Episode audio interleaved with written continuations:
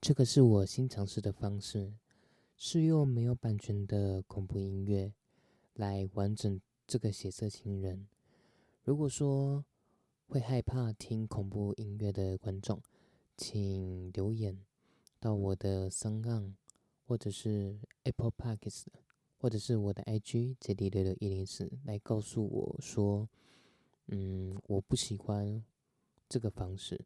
如果人数众多的话，我就会用以前的白噪音的方式来继续完成下一个篇章。那就感谢大家到目前为止的追踪。我说小雪，别怕，我只是想看看你手腕上的表，我想知道现在的时间。借着烛光，我看到表面上显示的时间，二十点四十五分。我说我还有一个约会呢。接着站起身子，冲向门口，可是只冲出去一步，就被妻子死死地抱住了大腿。我惊讶地看着伏在脚边的妻子，她那一头乌黑的长发落在了地板上，低压着头，脖子靠在我的小腿上，感觉很僵硬。我说：“放手，我必须去。”他的头发在动，他在用力的摇头。我重复着：“我必须去，只有去了，我才能知道到底发生了什么。要不你就告诉我你所知道的一切。”你不能去，你去了，我会后悔一辈子的。真的，我，我，妻子的声音。瞬间变得很沙哑，而且无力。我蹲下身子，想扶起他。那，你告诉我，告诉我都发生了什么事情？他仍死死的垂着头。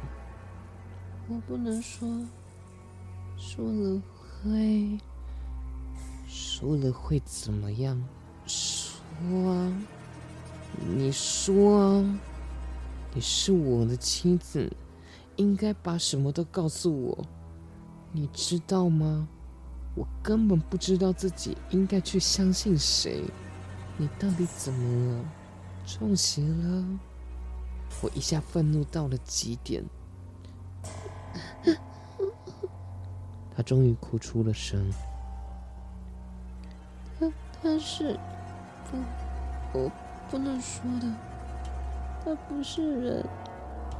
我再也控制不住自己的情绪，猛地挣脱了他的手，冲出屋门，回手将门重重的关上。妻子在推门，我想了想，干脆取出钥匙，从门外将门给反锁，然后用手机给岳父家打了电话，让岳父和岳母。立刻到我家里来，看好小雪，不让她到任何地方去。我另外告诉他们，我把钥匙放在门口的擦鞋垫子下面，奔向楼梯，跑到楼外。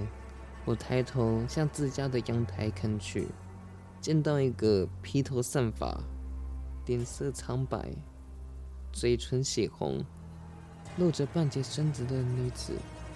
在向我招手，我心里不禁一颤。那是我的妻子吗？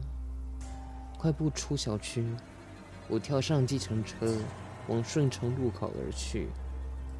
下计程车，取出手机，看了一下时间，还有三分钟到二十一点，就急急的向里走，边走边算计着自己的步伐。快走到一百米。一个十字路口出现，我想了想，向第一个胡同路口走去。不知道为什么，隐约有一丝亢奋的情绪淹没了内心深处的恐惧。这个情人节还真是刺激啊！居然弄出那么多的东西来，很多网络上的读者都在等结果，可我不知道该怎样把刚才经历的那些让人难以置信的东西写出来，发到上面去。不管什么样的故事，都应该要有一个结局，而这个故事的结局是什么呢？不知道。所以，我要走下去。路灯没有亮，胡同内略显昏暗。我停下脚步，孤独地站着，眼前是一大片被扒得稀里巴拉的废墟民房，侧没有坍塌的墙壁上还写着大大的“柴”字。看来是城市规划需要要改建楼房了。一阵阵凉飕飕的冷风吹过，将废墟内的杂物吹得噼啪乱响，恐怖气氛十足。今天的故事就到这边，感谢郑宇老师所提供的这本《血色情人》。最近也有发布一篇短篇小说，是石油文学里面的《雪儿拉面馆》，希望大家可以多多支持。我是决心，IG 是 JT 六六一零一四。这本故事快到了下一个篇章，那下一个篇章的连接我将会放在我的 IG 上面，希望大家可以一起和我前行。